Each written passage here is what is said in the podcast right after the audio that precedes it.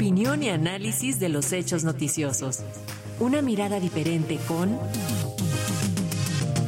Irene Levy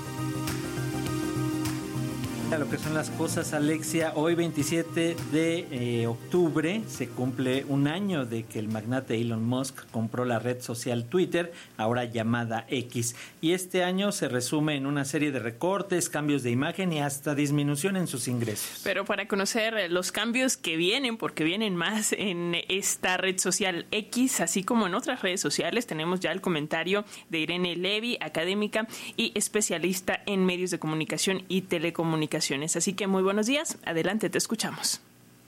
Hola, muy buenos días. Pues sí, ya es viernes y con cafecito, eh, pues lo primero que tenemos que hacer el día de hoy, 27 de octubre, es felicitar a los noticieros mm, Pulso. ¿Por qué? Porque el día de hoy se cumplen 34 años de transmisión. Muchas felicidades, eh, Alexia, a Paco, a todo el hermoso equipo de, Radio Educación y de Noticieros eh, Pulso por este gran eh, acontecimiento. 34 años se dicen fácil, pero es realmente algo que hay que celebrar. Pues muchas felicidades. Y sobre mi comentario de hoy, pues ex o Twitter sigue dando de qué hablar. Tal parece que Elon Musk está un poco desesperado y con razón, porque sus acciones, a partir de que él compró esta plataforma, han bajado alrededor de un 40%. Entonces ya se imaginarán, pues, eh, la desesperación de Elon Musk, además de, que su carácter, pues, no ayuda mucho a, este tipo de cuestiones, es, un poco desesperado, es un poco, eh, pues, narcisista, podríamos decir. En todo caso, lo interesante es que anunció que a partir de los próximos días ya se podrán hacer llamadas y transmitir videos en directo, digamos, eh, por ejemplo, como si fuera una plataforma Zoom con Twitter. No está claro bien si esto será solamente para aquellos que tienen suscripción o no.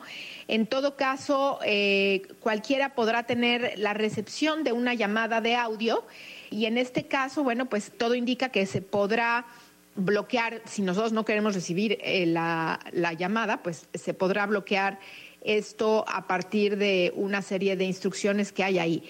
Ahora, sin embargo, es muy curioso cómo funciona eh, este señor, porque para aquellos que sí le pagan a Ex por tener esta suscripción premium, pues ya tienen unas guías prácticas publicadas para activar esta función y parece que es relativamente sencillo, pero para aquellos que no pagan, entonces, pues no está tan sencillo entenderlo y habilitarlo o por lo menos eh, eh, deshabilitarlo por si no se quieren recibir estas llamadas. Eh, dijo Moss que, sigue siendo un producto beta, es decir, sigue siendo un producto que está en, pruebas, pero que tal parece que puede ser muy prometedor a partir de, chatear con, por voz y con, y con video con la gente. Todo indica que esto será próximamente una de las funciones que tendrá el antiguo Twitter o ex, pero bueno, pues hay que ver también cuáles son los eh, retos y las eh, preocupaciones en materia de privacidad, eh, porque realmente no sabemos mucho todavía cómo va a funcionar en cuanto a pues, imágenes y voz, cómo se va a manejar todo esto y que nuestros datos pues no estén en peligro.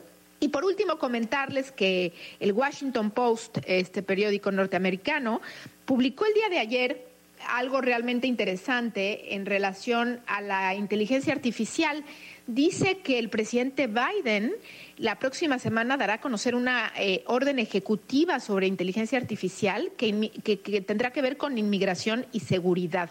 Dice que existirán algunas aplicaciones, eh, algunas tecnologías que va a permitir a los agentes federales en esta utilización de inteligencia artificial pues utilizarlas en materia de, inmigración y que esto pues dará eh, grandes ventajas, por ejemplo, para la, inmigración de los trabajadores altamente calificados, que sigue siendo pues este tema de la migración con Estados Unidos y México, pues un gran problema que no, no encuentra al parecer solución y muchas veces pues pagan justos por pecadores. Eh, vamos a ver qué sucede la próxima semana con este anuncio que se menciona en el Washington Post. Pues este es mi comentario por hoy. Les deseo muy bonito fin de semana y nuevamente felicidades a todo el equipo de Noticieros Pulso.